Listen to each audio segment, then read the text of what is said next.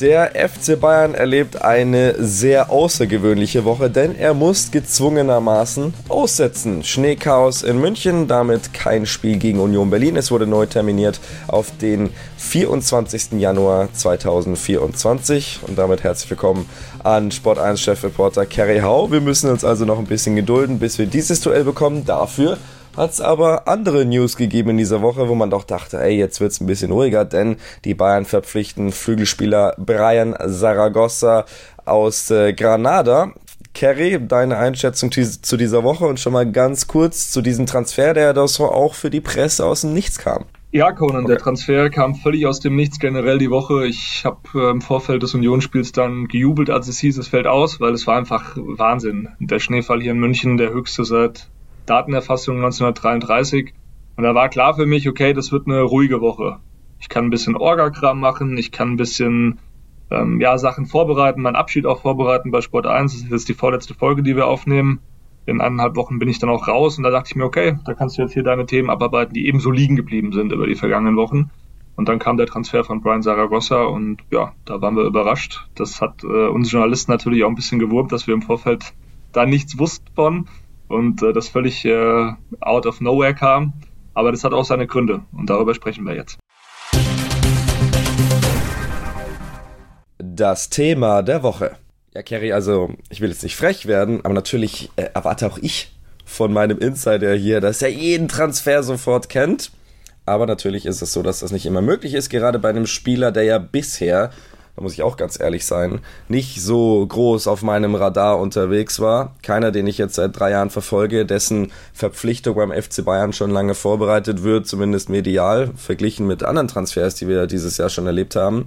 Deswegen würde mich und ich glaube auch die Leute sehr interessieren, hm, wie sowas zustande kommt und woran es liegt, dass so ein ja, großer Deal dann am Ende doch ähm, geheim passieren kann. Ja, ich habe mit vielen spanischen Kollegen gesprochen, die natürlich auch einen gewissen Draht zu dem Spieler haben, zu seinem Umfeld haben und die haben mir schon ganz klar gesagt, dass sie auch nichts davon wussten. Also äh, El Chiringuito, die Kollegen ähm, aus Spanien hatten den, die Info dann exklusiv am Tag der, vor der Verkündung des Transfers. Also die wussten auch erst kurzfristig darüber Bescheid. Natürlich für uns in Deutschland, für uns Journalisten ärgerlich, weil wir den Anspruch haben, dass immer im Vorfeld zu wissen, auch ein bisschen vorher drüber berichten zu können, ein bisschen Spannung aufzubauen. Aber das zeigt natürlich auch, dass man dann ähm, ja das in Ruhe und ohne Maulwürfe äh, durchgebracht hat.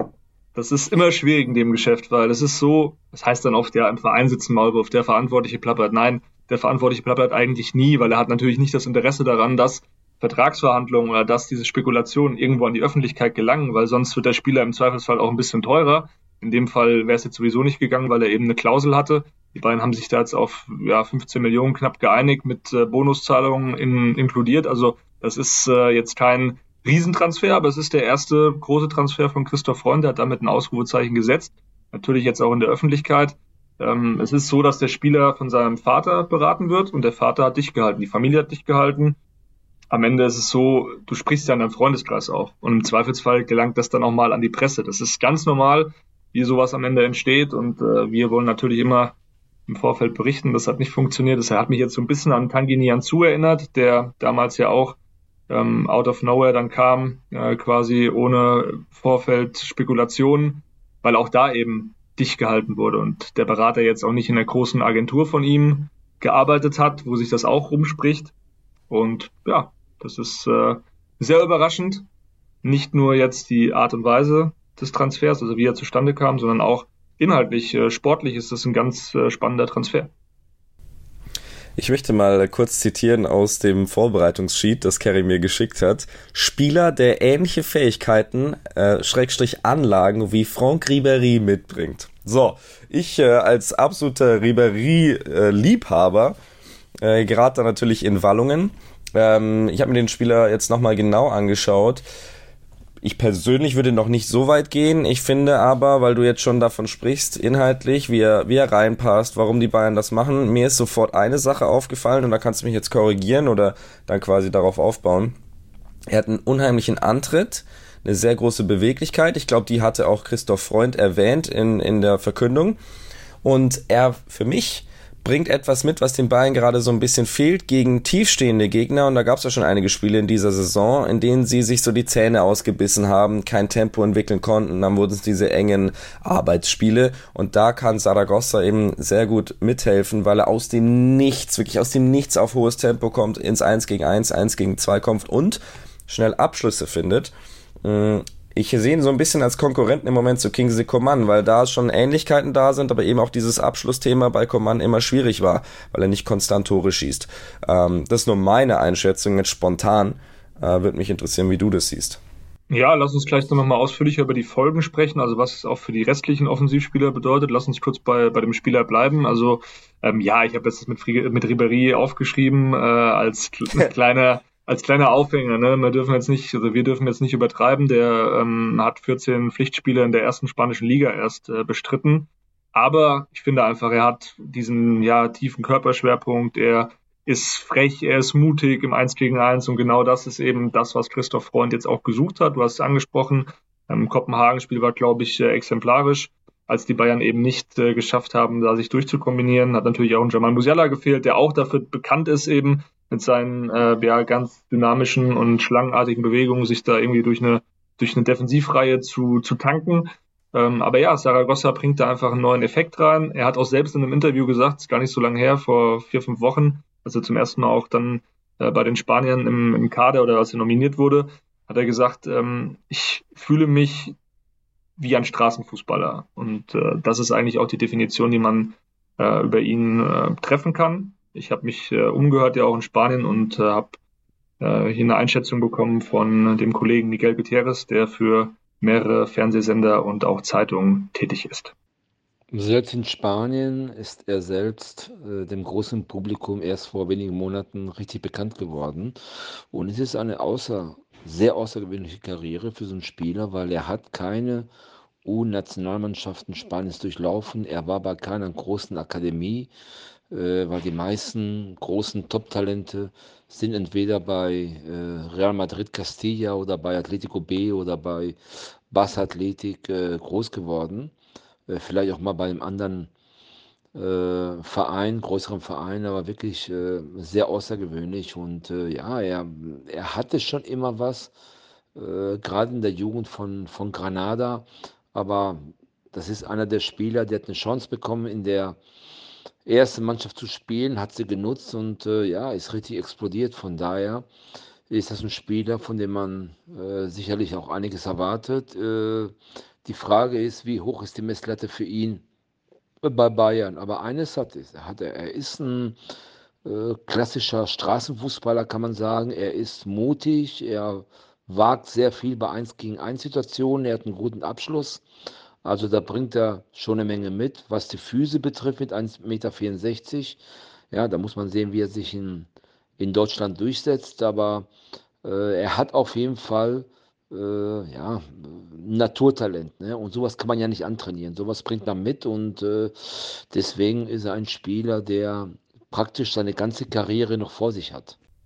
Ja, Miguel hat es ganz klar äh, formuliert. Der Spieler kommt nicht aus einer typischen äh, ja, Akademie. Er ist wirklich dieser Typ Straßenfußballer, der aus wenig Möglichkeiten, die er hatte, extrem viel gemacht hat. Also das ist natürlich auch eine Charakterfrage. Er hat jetzt nicht diese Top-Ausbildung bekommen, wie Talente von Real Madrid, von Barcelona, von Atletico Madrid von Athletic Bilbao, Real Sociedad, FC Villarreal, auch eine ganz bekannte Talentschmiede in Spanien. Das hat er alles nicht gehabt. Er musste sich eben durchtanken und hat dann die Chance bekommen beim FC Granada in der ersten Mannschaft, ähm, steinigen Weg gegangen, aber jetzt mit 22 auch nicht in einem Alter, wo man sagt, äh, der ist jetzt, der ist jetzt fertig. Ne? Also da kriegt der FC Bayern einen entwicklungsfähigen Spieler, der trotzdem schon auf einem hohen Niveau unterwegs ist. Und man muss einfach festhalten, das ist ja ein typischer Christoph Freund-Deal. Ich finde es ganz interessant, was du da sagst mit Hinblick auf seine Entwicklung, nämlich dass er nicht durch die großen Akademien gegangen ist. Das erinnert mich dann auch zum Beispiel an einen Franck Ribéry, der ja auch glaube ich, bis ins höhere jugendliche Alter ganz normal gearbeitet hat, um über die Runden zu kommen und dann doch den Schritt zum Profi schaffte und dann nicht viel später auf einmal beim FC Bayern spielte. Und ähnlich geht's ja gerade auch Saragossa, weil bei allem Respekt, aber Granada ist jetzt ja wirklich kein Riesenverein und es gab auch Gerüchte zum Beispiel in Richtung Bournemouth Das ist auch so ein, so ein Fahrstuhlverein äh, in der Premier League. Äh, und auf einmal landest du bei Bayern. Das ist ja schon auch außergewöhnlich. Spricht es jetzt für den Spieler? Spricht es jetzt für die Bayern, dass sie da vielleicht noch bevor dieser Spieler durchstartet, ein Juwel gefunden haben? Oder heißt es eben auch, dass die Bayern so ein bisschen kreativ werden wollen und müssen, um eben nicht bei den ganz, ganz großen äh, Namen immer mit äh, bieten zu müssen? Ja, Bournemouth war dran, das, das stimmt, aber auch Atletico Madrid, auch RB Leipzig, die waren dran.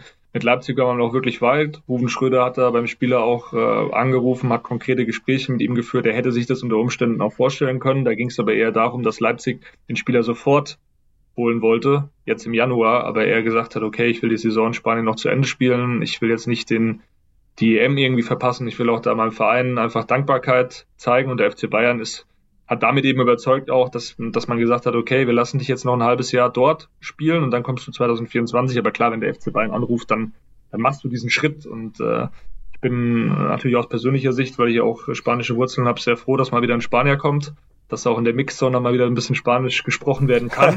sehr mit gut. Lukas Hernandez war ja noch exklusive Infos ja. hier, Freunde. Ja. mit Lukas Hernandez war ja noch jemand da, der Spanisch gesprochen hat, aber sonst ist ja seit dem Abgang von Thiago da niemand mehr nachgekommen. Deswegen aus persönlicher Sicht freut es mich und ich bin echt gespannt auf den Spieler.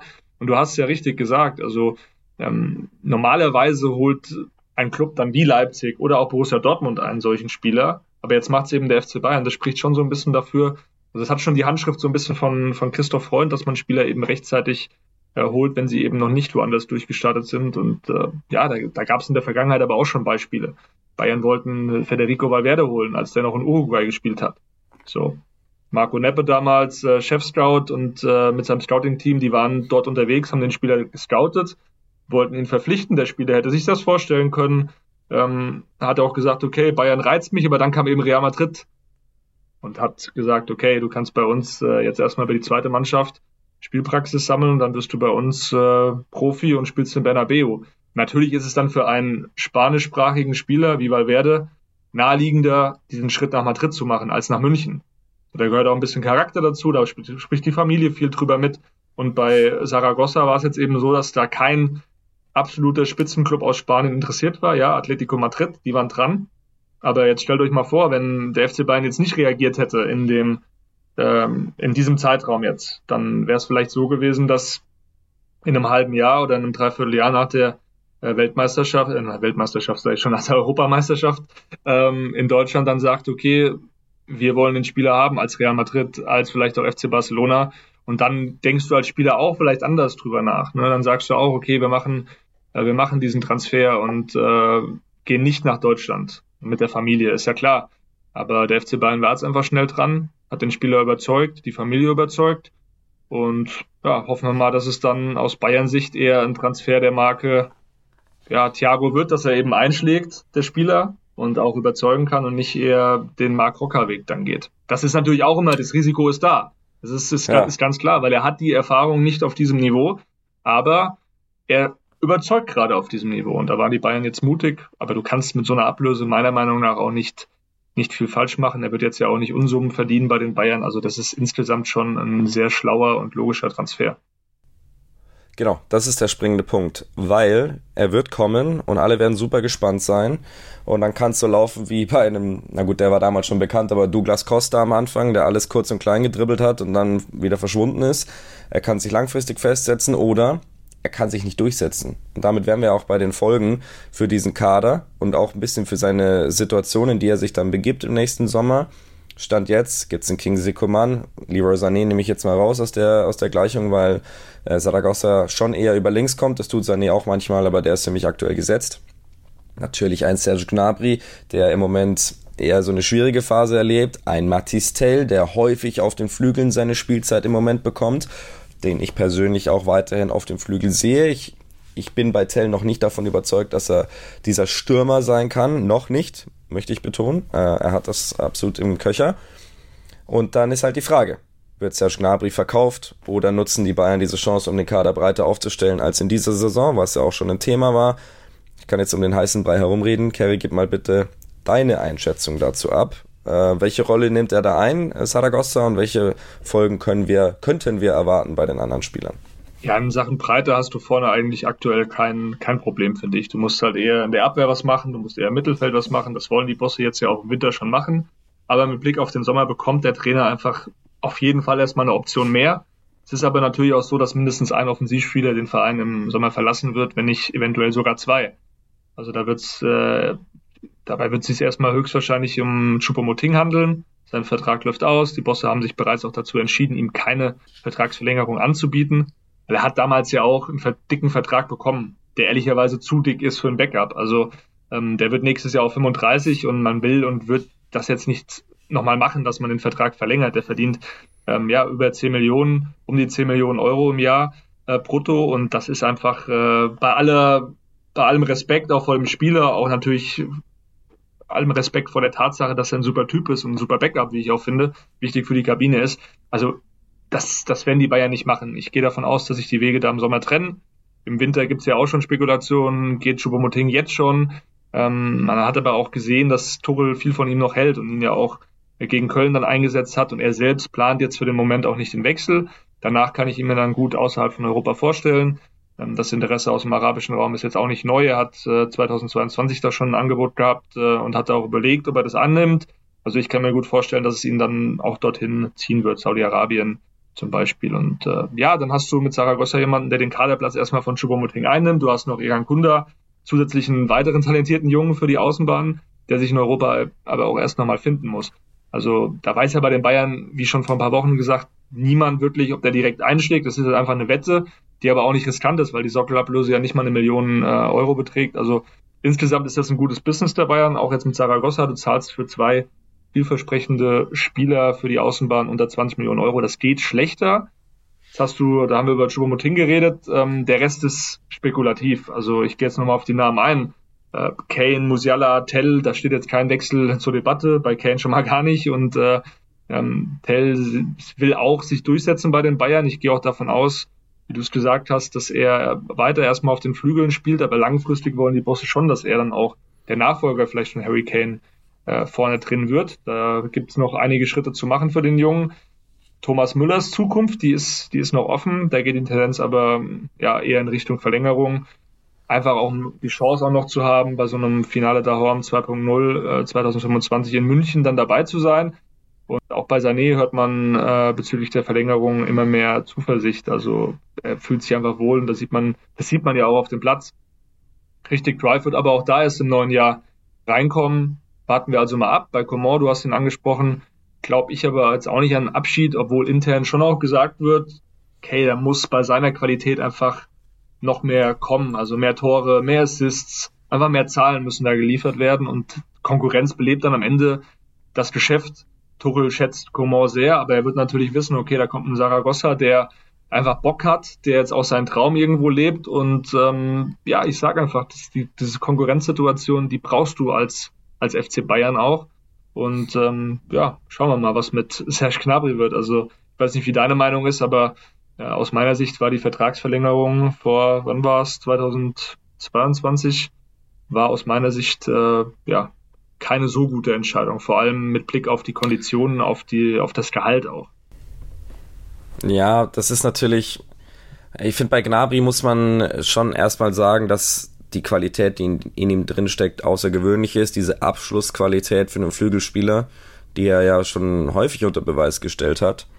Und dann hast du das Problem Verletzungen, äh, gerade jetzt am Anfang dieser Saison. Er war ja schon auch wichtig äh, zum Ende hin in der Meistersaison. Hat er einige äh, Tore gemacht, als er als Stürmer gespielt hat. Ähm, das darf man eben nicht vergessen. Nur jetzt kriegt er es halt nicht auf den Platz, weil er eben auch verletzt war. Ich finde, das muss man dem Spieler schon auch zugestehen, dass er dann Zeit braucht. Aber irgendwann ist es natürlich schon so, wie du sagst, du hast Erwartungen, denen wird er im Moment nicht gerecht. Und ich finde, wir reden schon länger darüber, dass ein Flügelspieler die Bayern mal wieder verlässt, dieser Kategorie. Und im Moment ist er derjenige, der am meisten hervorsticht. Und ich finde, und ich möchte das nochmal betonen, man muss schon irgendwo auch im Sinne von Mathis Tell denken, weil selbst wenn er die Qualität hat, Stürmer zu sein, sofort, die Qualität hat er auch. Mir geht es nur ein bisschen um die Konstanz und auch die, die Torquote dann, wenn du wirklich über, wie ein Hurricane über Monate der Neuner bist und da sehe ich ihn eben noch nicht. Ähm, aber Matis Tell soll für mich jedes Spiel Minuten bekommen und Harry Kane wird sich sicher nicht alle zwei Wochen auf die Bank hocken und zugucken, wie Tell da vorne rumturnt, sondern der hat den Anspruch auch in der zweiten Pokalrunde 80 Minuten zu spielen. Und deshalb ist für mich ein Abgang äh, wichtig beim FC Bayern, um eben den Platz für Matis Tell zu wahren, wenn er direkte Konkurrenz bekommt mit Saragossa. Ja, du sprichst es an. Tell, der braucht die Spielzeit. Sehe ich genauso. Auf der anderen Seite, der Junge ist noch ein Teenie. Und äh, Harry Kane war mit 24, glaube ich, oder mit 25 erst an dem Punkt, an dem Mathis Tell jetzt ist. Wirklich äh, spielt bei einem Profiklub. Das darf man auch nicht vergessen. Und er spielt auf einem ganz hohen Niveau, jetzt nicht bei irgendeinem Profiklub.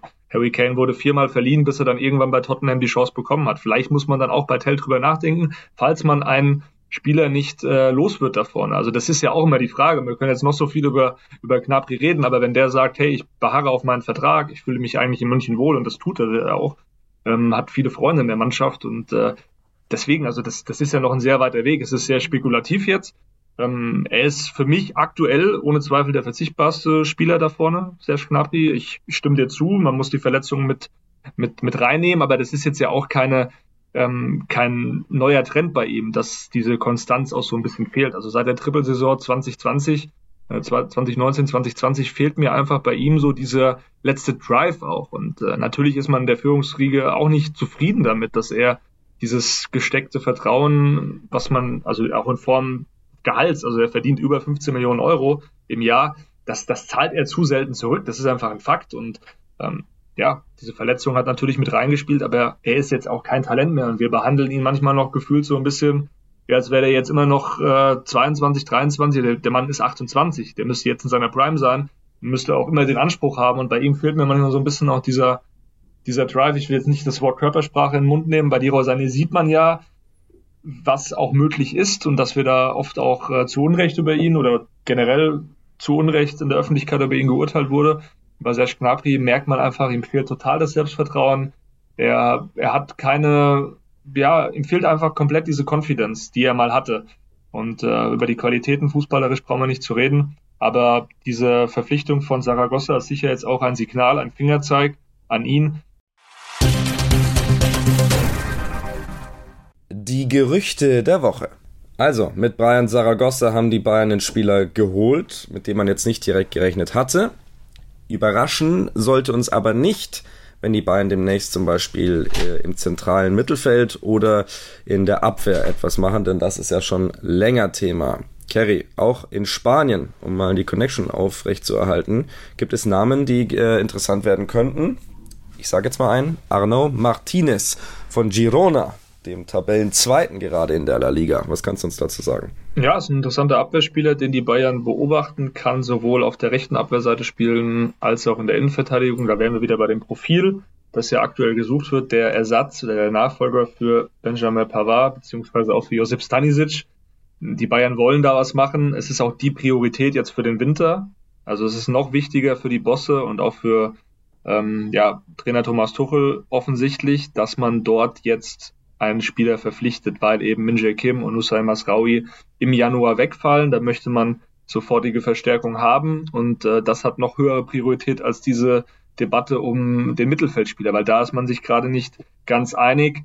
Braucht man jetzt wirklich diese Holding Six à la Palinia, wirklich diesen Zerstörer, der auch wirklich ähm, gegen den Ball vor allem viel macht, oder braucht man wie 2020 auch äh, einen Spieler äh, wie Thiago, der wirklich ähm, ja auch progressiv viel nach vorne macht. Ein Spieler, der so eine Art Verbindungsspieler ist, der ja auch offensiv eben viel investiert, weil das sah ja auch nicht so schlecht aus damals neben einem Goretzka, neben einem Kimmich. Also in dieser Debatte befindet man sich noch. Palinja ist nicht vom Tisch. Das wird jetzt ja auch ein bisschen so berichtet. Wenn wir in den nächsten Tagen, nächsten Wochen noch Informationen bekommen. Ich habe da ganz guten Kontakt äh, auch zur Palinia-Seite und da heißt es schon noch, okay, wir, wir werden uns jetzt noch nicht äußern dazu, aber es wird bald Informationen diesbezüglich kommen. Also ich bin da sehr gespannt, in welche Richtung das geht. Ähm, Arno Martinez, du hast ihn angesprochen, ist ein Spieler, der beobachtet wird. Es gibt aber mehrere Spieler. Auch mehrere Spieler bei Girona übrigens. Also da schaut man natürlich auch mal, was die da so im Mittelfeld rumlaufen haben mit der Kapitän. Äh, Alex Garcia wurde jetzt ja auch für die spanische Nationalmannschaft nominiert. Der wird auch als ganz interessant eingeschätzt. Also wir müssen jetzt schauen in den nächsten Wochen, in welche Richtung, welche Richtung das geht. Die Bayern Scouts sind quer durch Europa aktuell äh, am Touren und, und schauen sich natürlich viele Spiele an. Aber Spanien, der Markt wird für sehr interessant jetzt aktuell eben äh, befunden. Da kommen wir auch noch zu einem weiteren Spieler. Richtig, äh, Martin Subimendi möchte aber noch kurz ähm, auf Arnaud Martinez eingehen, den ich tatsächlich schon ein bisschen länger im Auge habe, weil er ja immer noch ziemlich jung ist und ich ja schon auch immer eine eine Talentperspektive äh, mitnehme und da finde ich ihn sehr interessant. Ich finde ein sehr vielseitiger Spieler, der hat Tempo, hat Physis, Zweikampfstärke und eben auch die Fähigkeit nach vorne zu gehen. Also eigentlich perfekt für diese, ja, für diese Schnittstelle, für so eine Dreier-Vierer-Kette auf der rechten Seite. Deswegen würde ich feiern, muss aber auch sagen, wenn wir wirklich jetzt Spieler von Granada und Girona holen, dann hat sich das Profil der Bayern absolut verändert, was sehr, sehr interessant ist, finde ich. Ich muss aber auch sagen, Girona ist halt gerade auch einfach Zweiter in, in der La Liga. Ja, und der Markt ist einfach brutal schwierig aktuell. Dieser Wintertransfermarkt, du kannst jetzt keinen Spieler aus einem Top-Club holen. Das ist im Sommer schon schwierig. Also wenn wir jetzt die ganz großen Clubs mal durchgehen, ein FC Barcelona will einer Rucho nicht abgeben, schon gar nicht jetzt im Winter. Ähm, ein äh, FC Arsenal möchte einen Tomiyasu, der jetzt auch noch verletzt ist, möchten, sie auch nicht abgeben. Also das sind natürlich Top-Clubs, die ihre gestandenen Spieler, Stammspieler halten wollen. Dann ist es für den FC Bayern eben äh, ja notwendig, auch kreativ zu werden und bei Vereinen anzuklopfen, die jetzt, ich habe letzte Woche schon gesagt, vielleicht eher auf dem Niveau Europa League agieren, aber gerade vielleicht auch in einer guten Form sind. Aber ich bin bei dem Martinez, du hast jetzt gerade angesprochen, ja, er hat diese Fähigkeiten, aber da frage ich mich dann, okay, ähm, Stanisic, wartet man dann nicht lieber noch ein halbes Jahr, holt ihn dann zurück und hat den, den Spieler ja, aus München, ja. aus der eigenen Jugend, spricht Deutsch, hat keine, braucht keine Anpassungszeit und beißt dann eben nochmal auf die Zähne. Es ist nicht ideal. Man hat diesen Fehler auch intern erkannt, dass man Stanisic nicht hätte abgeben dürfen. Da, da sind sich mittlerweile auch sehr viele Leute äh, einig, was im Sommer nicht der Fall war. Da hieß es dann, okay, wir müssen den Spieler jetzt abgeben, der will, der will eh weg und wir wollen da einfach äh, dann eh noch jemanden holen oder wollen ein paar Wahr halten. Also das war ein riesiges Chaos in diesen letzten zehn, elf Tagen der, der Sommertransferperiode. Aber dieses, dieses Vakuum jetzt zu korrigieren, ist brutal schwierig, auch für den Christoph Freund. Deswegen muss man jetzt eben kreativere Lösungen finden. Äh, heiß Thema mit Martinez, das wollte ich nochmal unterstreichen, nicht. Ist noch kein ernsthafter Kandidat jetzt ausgemacht, kein Top-Kandidat. Das wird jetzt aber auch in den nächsten zwei, drei Wochen, wenn ich dann irgendwie im Urlaub bin und noch, äh, noch mal durchschnaufe, scheint um die Weihnachtstage herum, wird das Thema dann richtig, äh, richtig heiß, richtig warm. Ähm, aber ja, wir werden natürlich oder ich werde darüber berichten. Und äh, abgesehen davon eben das Thema zentrales Mittelfeld und Martin Subimendi von Real Sociedad, das ist dann schon ein Regal weiter oben, weil die spielen schon länger jetzt europäisch, sind ja auch in der Champions League vertreten und er ist da ein sehr, sehr wichtiger Spieler. Mm, ich finde Subimendi immer noch ähm, so ein bisschen underrated, kein großer Name und das kann eben auch den Preis beeinflussen. Ich finde eine gute Alternative zu, zu Palinja. Weiß nicht, ob du ihn ein bisschen genauer im Auge hast, beziehungsweise genauer schon gehört hast, ob das ein ernsthaftes Thema werden könnte bei Bayern. Ja, der Spieler ist, äh, wird extrem hoch gerankt intern bei den Bayern. Man hat ihn jetzt mehrfach sich angeschaut, auch live, und ist einfach überzeugt von ihm. Du hast schon angesprochen, er ist schon länger auch auf einem höheren Niveau unterwegs. Es gibt auch andere Top-Clubs, die interessiert sind an ihm aber er möchte im Winter auch nicht wechseln. Da sind wir bei dem Thema. Also er hat jetzt eine Klausel von um die 60 Millionen Euro, aber er hat auch gesagt, okay, Real Sociedad, mein Club, mein Heimatclub, ich kann mit denen noch Champions League spielen, sind ja qualifiziert, äh, soweit ich das weiß, oder müssen qualifiziert sein. Jetzt habe oh, ich, ja, dich, ich jetzt, lügen, jetzt hab ich dich hart erwischt, aber ich glaube, ich, ich glaube, die sind, also die überwintern auf jeden Fall international und er ja, möchte ja. da auch noch dabei sein und äh, ja, du hast ja als Spieler auch irgendwo den Anspruch, deine Vorbereitung mitzumachen mit deinem Club, deinem neuen Club. Und äh, ich glaube, das kann für den Sommer oder das könnte für den Sommer ein heißes Thema werden. Die Frage ist jetzt halt, macht man im Winter doch was auf der Position? Das sind alles Fragen, die wir jetzt nicht zum jetzigen Zeitpunkt nicht beantworten können, aber für den Sommer ist er auf jeden Fall eine mehr als ja, warme Option, würde ich mal sagen. Also ich habe jetzt nochmal nachgeschaut, äh, Tabellenführer vor Inter und sind auf jeden Fall safe in der K.O.-Phase. Also insofern reden wir hier von einem, der Stammspieler ist bei einem absoluten, ja, europäischen Top-Club, auch wenn das Sociedad äh, noch nicht äh, äh, in jedem, in jedem Gespräch zugeschrieben wird. Dann ähm, haben wir noch was zu Alfonso Davis. Dieses Thema nervt mich inzwischen insofern, als dass ich weiterhin der Meinung bin, dass die Bayern da Realismus äh, an den Tag legen müssen. Du wirst keinen besseren Linksverteidiger bekommen aber wenn der Spieler gehen will zum Beispiel oder Real Madrid wirklich langsam die Tür einklopft, dann könnte das natürlich ein Thema werden. Vielleicht überschätze ich Davis auch einfach inzwischen. Da bin ich jetzt gespannt, was du sagst. Ja, ich finde Grimaldo aktuell schon besser, aber du hast natürlich mit, mit Alfonso Davis jemanden, den du auf Sicht einfach weiter aufbauen kannst. Der kann die nächsten Schritte machen, auch beim FC Bayern. Aber das ist eben die Frage. Ne? Du hast gerade gesprochen, wenn der Spieler gehen will. Und wir haben von der Tendenz berichtet und die steht nach wie vor. Also ihn reizt das schon.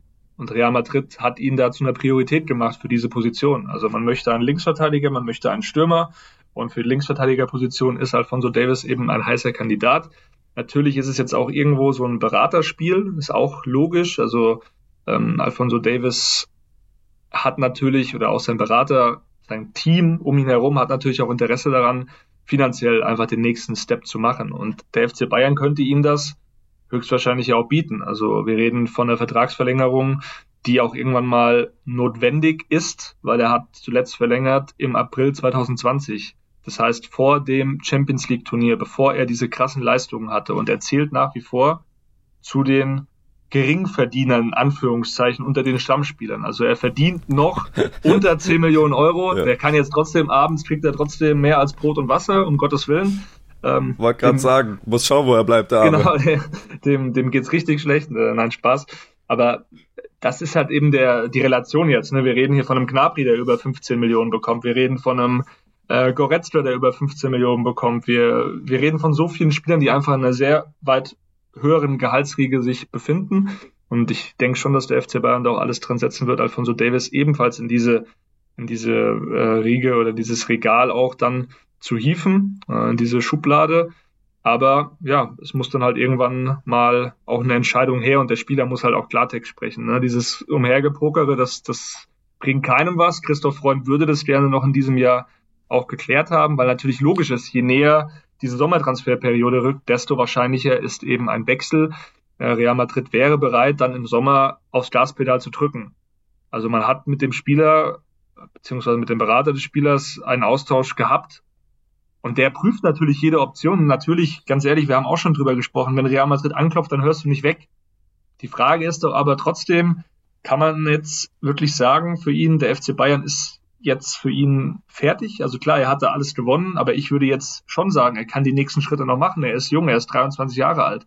Und dieser Zug Real Madrid, das sieht man ja an Kylian Mbappé, der hält vielleicht dann doch nicht nur einmal, wenn du ein guter Spieler bist. Und vielleicht sagt dann auch äh, Real Madrid nochmal in drei, vier Jahren, okay, du hast jetzt bei Bayern verlängert, das akzeptieren wir, aber du zeigst, wenn du weiter gute Leistungen zeigst, dann gehen wir nochmal in drei, vier Jahren, äh, greifen wir nochmal an. Das ist eben die Frage, aber man sollte jetzt nicht weder mit Real Madrid spielen anstelle von Alfonso Davis, noch mit dem FC Bayern. Also da muss jetzt bald mal eine klare Entscheidung her und dieses Gespiele im Hintergrund muss einfach aufhören. Äh, aber ja, das ist eben das Business. Der Berater ähm, ist natürlich auch für ihn jetzt auch eine wichtige Vertragsverlängerung. Ein Berater verdient an so einer Vertragsverlängerung auch mit. Ich möchte ihm das jetzt auch gar nicht unterstellen. Wir wollen beruflich auch mal das Beste aus, aus uns rausholen. Und es ist ja klar, Alfonso Davis ist sein bekanntester Spieler. Er hat noch äh, weitere Spieler, aber es ist sein großes Aushängeschild. Und deswegen gibt's jetzt eben im Hintergrund äh, da Gezerre und äh, Gepokere. Man spricht miteinander. Der FC Bayern ist im Austausch mit dem Berater wieder inzwischen, auch in einem regeren Austausch. Aber Real Madrid ist natürlich dran, das Interesse besteht und muss da nur mal die spanischen Zeitungen aktuell lesen. Da ist der Name Alfonso Davis fast täglich wird er wird gehandelt und zwar nicht, weil die sich das ausdenken, sondern weil Real Madrid wirklich eben ihn da zu einer Priorität äh, erkoren hat. Es wird weiterhin sehr, sehr spannend. Ich sag's nochmal, die Linksverteidigerposition ist dünn besetzt auf Weltniveau und deswegen kann ein Alfonso Davis da auch ein bisschen pokern, weil die Vereine eben nicht mal eben fünf Jungs aus dem Strauß ziehen können für die nächste Saison. Wir schauen wieder ein bisschen mehr aufs aktuelle Geschehen, denn die Bayern haben zwei sehr interessante Gegner vor der Brust. Wie predikten wir die Spiele gegen Frankfurt und United? Samstag 15.30 mal wieder eine klassische Anstoßzeit für die Bayern. Diesmal dann höchstwahrscheinlich ohne Schneechaos in Frankfurt, die sich mit äh, Ruhm begossen haben und bei Saarbrücken 2-0 aus dem Pokal geflogen sind. Das kommt mir irgendwie bekannt vor. Treffen sich zwei mit ähnlichem Schicksal. Saarbrücken, Saarbrücken ist der Wahnsinn. Ja, die Frankfurter sind nicht so gut drauf, wenn man ehrlich ist. Die hatten ja eine sehr, sehr gute Phase ähm, in der sie, finde ich, geilen Fußball gespielt haben. Und jetzt waren es, glaube ich, vier Niederlagen, ähm, sind da so ein bisschen in ein Loch gefallen. Äh, ich meine, so oder so wäre Bayern Favorit, aber ich finde, jetzt sollten sie die Chance umso mehr nutzen und da nichts aufflammen lassen und den Stiefel runterspielen in Frankfurt. Aber ist natürlich auch so eine Umgebung, in der es durchaus mal hitzig werden kann. Weiß nicht. Siehst du, siehst du Überraschungspotenzial oder bleibt das entspannt? Ich gehe von einem sehr entspannten Nachmittag aus für den FC Bayern, weil Frankfurt, diese Mannschaft gibt mir aktuell sehr wenig, also vor allem auch in Sachen Emotionalität.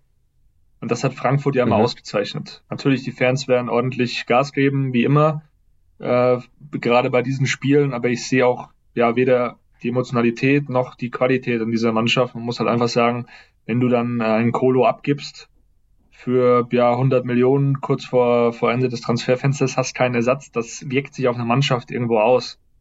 Und die Frankfurter unter Dino Topmüller gefallen mir überhaupt nicht. Vor allem in Sachen Körpersprache. Das war auch ein bisschen Arbeitsverweigerung gegen Saarbrücken. Also wirklich ein ganz, ganz, ganz katastrophales Spiel. Ich habe mir das angeschaut und schon in der ersten Halbzeit gesagt, ja, das muss ja eigentlich äh, ganz klar auch für Saarbrücken dann ausgehen am Ende. Und so war es dann ja auch. Dann kommt ein Spieler rein, der irgendwie äh, sein Profidebüt gibt und äh, sieht zwei Minuten später, drei Minuten später die rote Karte. Also da liegen die Nerven einfach blank. Klar, wir haben es bei Bayern gesehen, ja. so ein äh, Pokal aus kann auch beflügeln.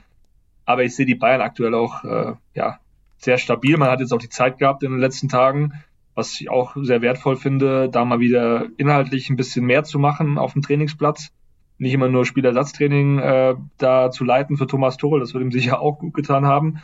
Und ja, Jamal Musiala kommt zurück, wird in der Startelf stehen mit hoher Wahrscheinlichkeit. Also der ist, ist wieder fit. Und ja, die Bayern haben dann auch wieder eine Option mehr. Deswegen, ich sehe da aktuell keine, keine Gefahr. Äh, an der Stelle muss man natürlich sagen, Matthias de Licht fällt aus. Das wird auch für den Rest des Jahres nicht mehr spielen, wenn wir das Personal durchgehen. Und Bunassar, äh, Kreuzbandriss an der Stelle, gute Besserung. Und ja, das ist äh, mal so das Personal und die Situation. Also ich rechne da mit einem 3 zu 1, 3 zu 0, wenn Manuel Neuer wieder so pariert wie zuletzt. Ich gehe da von einer klaren Angelegenheit aus. Ich hätte jetzt nicht ganz so klar gesagt, weil gegen die Bayern sich ja doch jeder Gegner irgendwie aufbäumen kann. Aber ich gehe auch von dem Bayern-Sieg aus. Und dann haben wir am Dienstag das letzte Spiel der Champions League Gruppenphase im Old Trafford vor der oder nach der Auslosung hätte man denken können, boah, da gibt's vielleicht nochmal ein richtig geiles Finale in dieser Gruppe. Ne, es geht eigentlich um, um sehr, sehr wenig, zumindest aus Bayern Sicht. Ähm, die Chance wieder so ein bisschen äh, durchschnaufen zu lassen. Andererseits kann man natürlich auch sagen, weil das Unionsspiel jetzt wegfällt, man könnte natürlich jetzt auch so planen, dass man den Rest der, der Hinrunde nochmal richtig Gas gibt, äh, nochmal alle Jungs komplett in den Flow bringt für die letzten Partien so, so, so ehrlich gesagt, jetzt, wo ich drüber nachdenke, so schätze ich auch Thomas Tuchel eher ein. Ähm, Pauken und Trompeten schön äh, im Old Trafford, ist doch ganz aber geil. die Spieler haben ja auch Bock da drauf. Also, sorry, aber Old Trafford, äh, da will doch jeder Spieler auch spielen. Da sagt doch keiner, hey, Trainer, schon mich mal fürs Wochenende. Deswegen, also das wird nicht, das wird nicht passieren. Die Bayern werden da mit, mit einer Top 11 auflaufen. Und auch da sage ich, äh, ja, wenn ich mir United aktuell anschaue, so das, das englische Frankfurt, nur halt noch mit ein bisschen mehr Etat und mit ein bisschen mehr. Also ich finde diese Mannschaft auch, es ist Wahnsinn. Jeder Spieler gefühlt bei diesem Verein wird ja nicht schlechter. Das ist so ein bisschen fies, wenn ich das jetzt sage, aber mir tut ja auch Erik Ten Hag sehr leid. Ich kenne ihn ja persönlich und habe ihn bei Ajax, als er Trainer war, ähm, habe ich ihn getroffen in Amsterdam auf dem Trainingsgelände. Der hat uns da rumgeführt, hat uns da alles gezeigt, was für ein netter Mensch das ist. Und dass selbst der so, so einen Lack da abbekommt in England, das ist einfach absolut absolut irre. Aber jetzt pass mal auf. Äh, ich ich denke mir, ich meine, ich bin ja Liverpool-Fan, das ist ja inzwischen bekannt, deswegen mag ich United echt nicht so gerne. Aber die stehen einfach drei Punkte hinter Tottenham, die ja so abgefeiert wurden in der Premier League. Und sie schaffen es halt doch, unter Erik Ten Hag in irgendeiner Form da oben mitzuspielen, weil die Premier League auch ausgeglichener ist als in den letzten Jahren.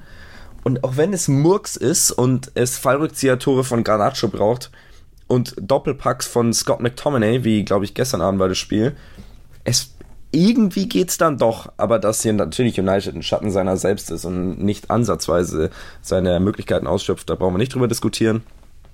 und dass egal welcher Trainer da aufläuft, äh, es immer dazu kommt, dass diese Trainer, wie du sagst, äh, Lack abbekommen. Das liegt schon auch wirklich an diesem, an diesem Verein. Umso mehr Grund für die Bayern, da äh, Gas zu geben, einen Sieg zu holen, ein Statement zu setzen. Und äh, ja, ich gehe zumindest davon aus, dass sie es versuchen werden. Ganz einfach sehe ich es nicht, vor allem weil United, ähm, ich, die sind ja auch noch, also da geht es ja wirklich ums Weiterkommen. Ähm, von daher werden die auch Vollgas geben. Ähm, ich freue mich einfach. Ich freue mich einfach. United gegen Bayern, das, das ruft Emotionen von 2010 war es hervor. Das ist schon das geil. Das Eckentor von Robben. Das war schon. So ist es. Das war schon heftig. Ja, aber wie du sagst, also ich glaube, es wird ein unterhaltsames Spiel, spannendes Spiel, ähm, historisches Spiel natürlich auch, brauchen wir nicht drüber zu reden. Aber ja, dieses Rumgewürge von United fußballerisch, das hat man ja auch in der Gruppenphase jetzt gesehen, ob das gegen Gala oder Kopenhagen war. Also das, ja, muss man schon sagen, dass, dass diese Mannschaft einfach zu wenig rausholt, wenn du bedenkst, was die eigentlich für ein Etat haben und wer da alles schon rumläuft oder rumgelaufen ist. Und ja, seit Sir Alex Ferguson geht's da einfach nicht richtig vorwärts. Seit dieser Ära, die sehr erfolgreich war. Ich habe früher sehr gerne United-Spiele geschaut. Also noch so ein Paul Scholes im Mittelfeld gespielt hat heute, wenn ich die, wenn ich diese Mannschaft sehe, schalte ich eher weg. Aber ja, ist auch noch meine, meine persönliche Meinung. äh, genau. Kommen wir zum Ende, oder? Yes, sir. Get out. Ja, Conan, vorletzte Folge und da darf natürlich nicht ein Rant gegen Borussia Dortmund fehlen. Nein, Spaß.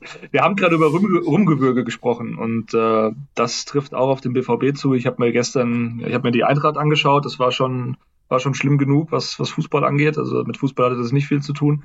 Und danach habe ich mir den BVB angeschaut. Und äh, ich meine, ich finde es schade, weil für den deutschen Fußball der BVB auch immer was ausgestrahlt hat, beziehungsweise auch repräsentiert hat. Ähm, eine gewisse Begeisterung am Spiel. Und es geht nicht darum, immer Spiele zu gewinnen. Das ist völlig, also ich meine, das tun sie ja eh nicht seit einigen Jahren. Da sind die Bayern ja am Ende dann schon immer äh, einfach den Schritt weiter. Aber mir fehlt einfach diese fußballerische Begeisterung, dieser Ansatz auch. Emre Can hat es gesagt nach dem Spiel, Katastrophe, traf auch auf seine eigene Leistung zu, muss man ganz klar sagen. Und diesem Verein läuft einfach, und ich kriege das ja auch mit, da läuft so viel, da läuft so viel schief.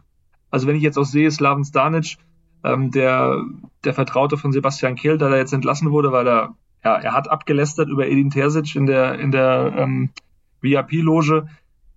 Aber das ist jemand gewesen, der schon auch gerne was bewegt hätte dort, der auch mal ein paar Strukturen aufgerissen hätte, der auch mal ein bisschen, ähm, ja, vielleicht auch unangenehme Entscheidungen getroffen hätte.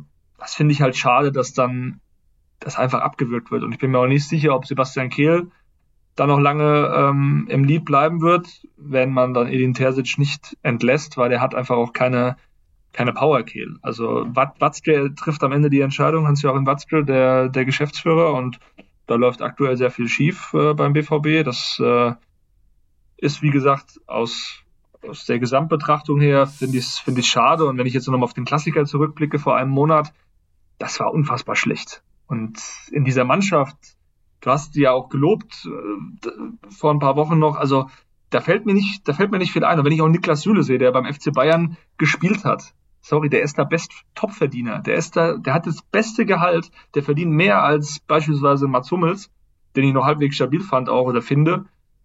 Aber der läuft da rum und oder spielt auch mittlerweile gar nicht mehr. Den habe ich auch bei der Nationalmannschaft gesehen. Der hat zweimal 90 Minuten nicht gespielt und da wäre ich als Spieler, wäre ich sauer, würde mich vielleicht doch mal hinstellen und sagen, ey, was ist das hier für eine Scheiße?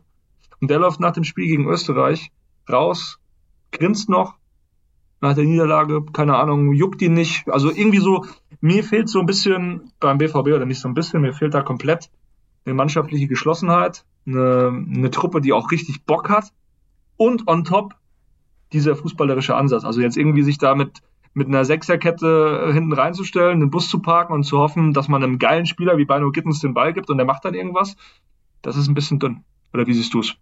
Ich, also ich weiß nicht, ob man das dann akustisch mitbekommt, aber ich muss schon, ich muss schon sehr, sehr lachen und grinsen, wenn, äh, wenn Carrie da ausholt, weil da ist viel Wahres dabei und es ist schön, das auch mal so direkt zu hören, weil wir natürlich auch immer irgendwie versuchen, da, naja, auch diplomatisch an die Sache ranzugehen.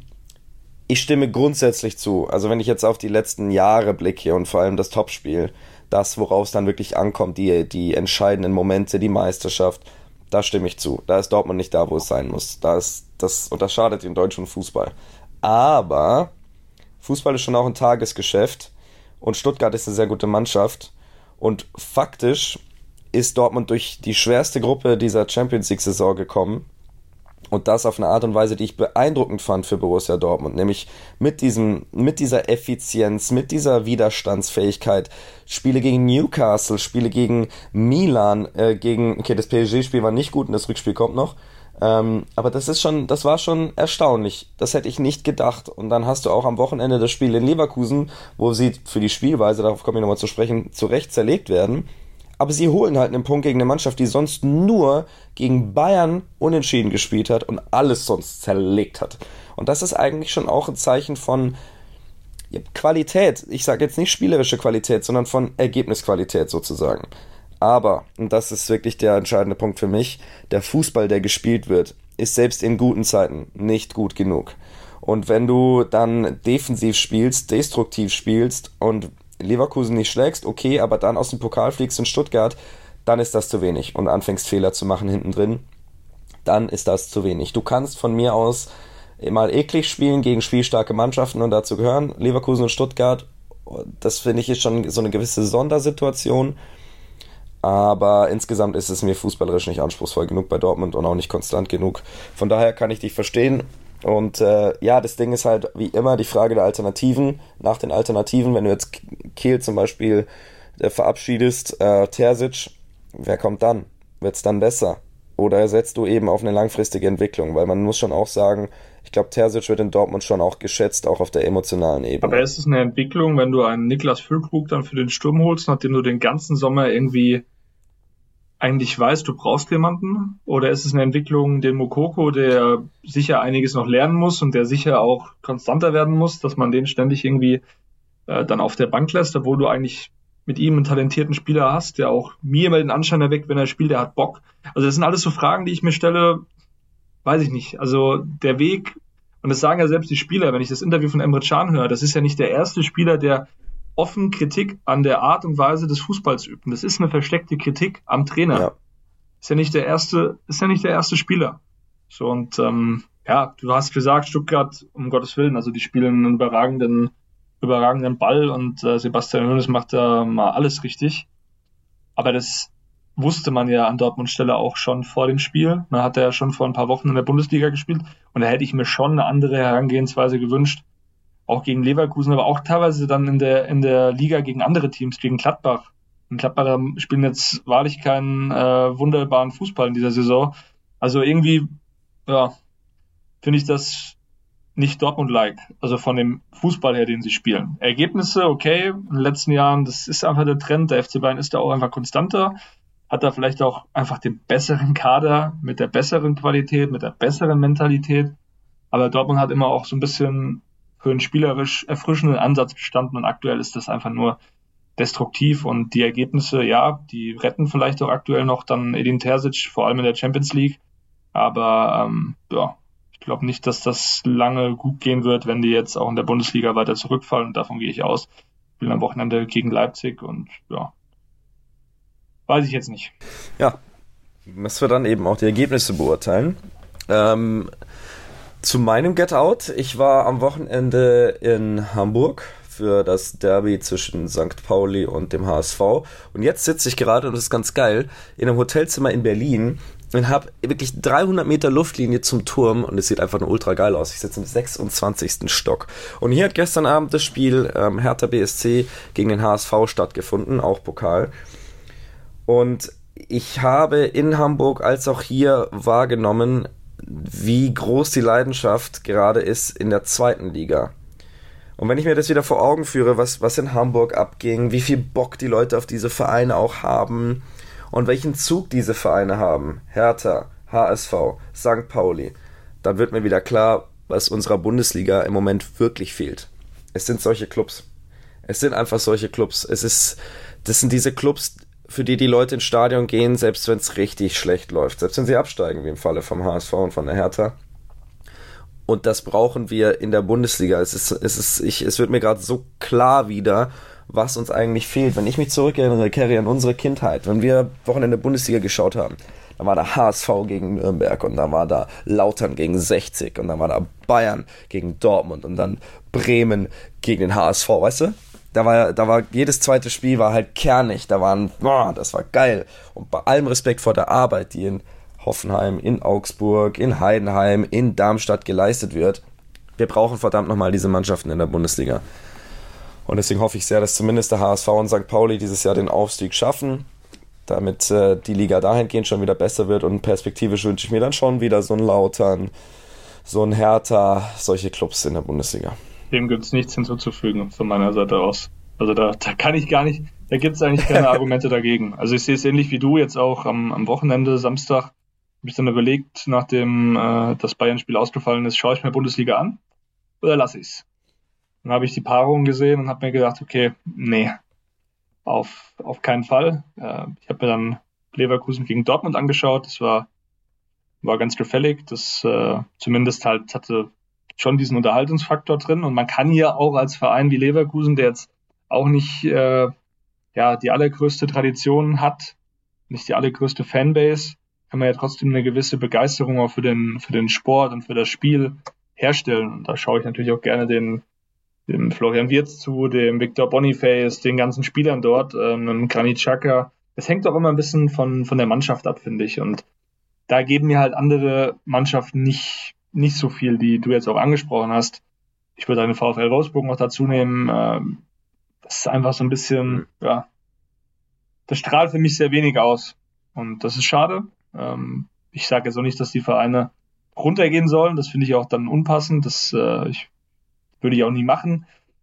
Muss auch eine gewisse Neutralität da auch wahren. Aber als reiner Fußballfan sehe ich es ähnlich wie du, am Wochenenden Spiele wieder zu haben mit Beteiligung von Hertha, von, vom HSV, auch von Lautern, allein der Betzenberg. Also das ist ja, das schreit ja nach Emotionen. Und das wünscht man sich doch eigentlich. Selbst an, an Saarbrücken, ganz ehrlich, die gehören auch eher dann in die zweite als in die dritte Liga. Weil die auch eine geile Fanbase haben. Weil da auch, da ist ordentlich äh, Rambazamba im Stadion, das ist, das ist cool, auch selbst 60er, das ist Tradition und äh, das muss man halt ganz klar sagen, die werden wieder in der zweiten Liga auch besser aufgehoben. Es wird auch für die Stadt München wäre das, wäre das cool so. Und deswegen, ähm, ja, schade, wie sich das Ganze entwickelt hat, aber das ist der moderne Fußball. Das ist der moderne Fußball und das ist eben auch die, ich will nicht sagen Inkompetenz, aber dann eben das Stückchen, das fehlt bei diesen großen Traditionsclubs, äh, da eben auch so penibel am Fußball zu arbeiten, wie es eben die anderen aktuell tun. Und das muss man eben respektieren. Rambazamba finde ich übrigens ein sehr, sehr geiles Wort. Und auch wenn ich es mir nicht wünsche, vielleicht gönnt uns der FC Bayern ja in den nächsten Spielen ein wenig Rambazamba, über den wir dann in der nächsten Folge sprechen können. Wir wünschen euch sehr viel Spaß am Bundesliga-Wochenende. Bayern in Frankfurt und in der Champions League Bayern in Manchester. Und dann hören wir uns wieder. Danke, Gary, Conan. Dank. Letzte Woche, äh, letzte Woche, nächste Woche dann die letzte Folge. Und äh, ja, freuen uns auf euer Feedback, wie ihr das Ganze seht. Wenn ihr euch in der Bundesliga wünscht, wenn ihr euch bei Bayern wünscht, zusätzlich jetzt nach der Verpflichtung von Bayern Saragossa. Und ja, in dem Sinne, macht's gut, bleibt gesund und falls bei euch auch so viel Schnee liegt, weil hier in München liegt immer noch viel Schnee, rutscht nicht aus. Gute Fahrt.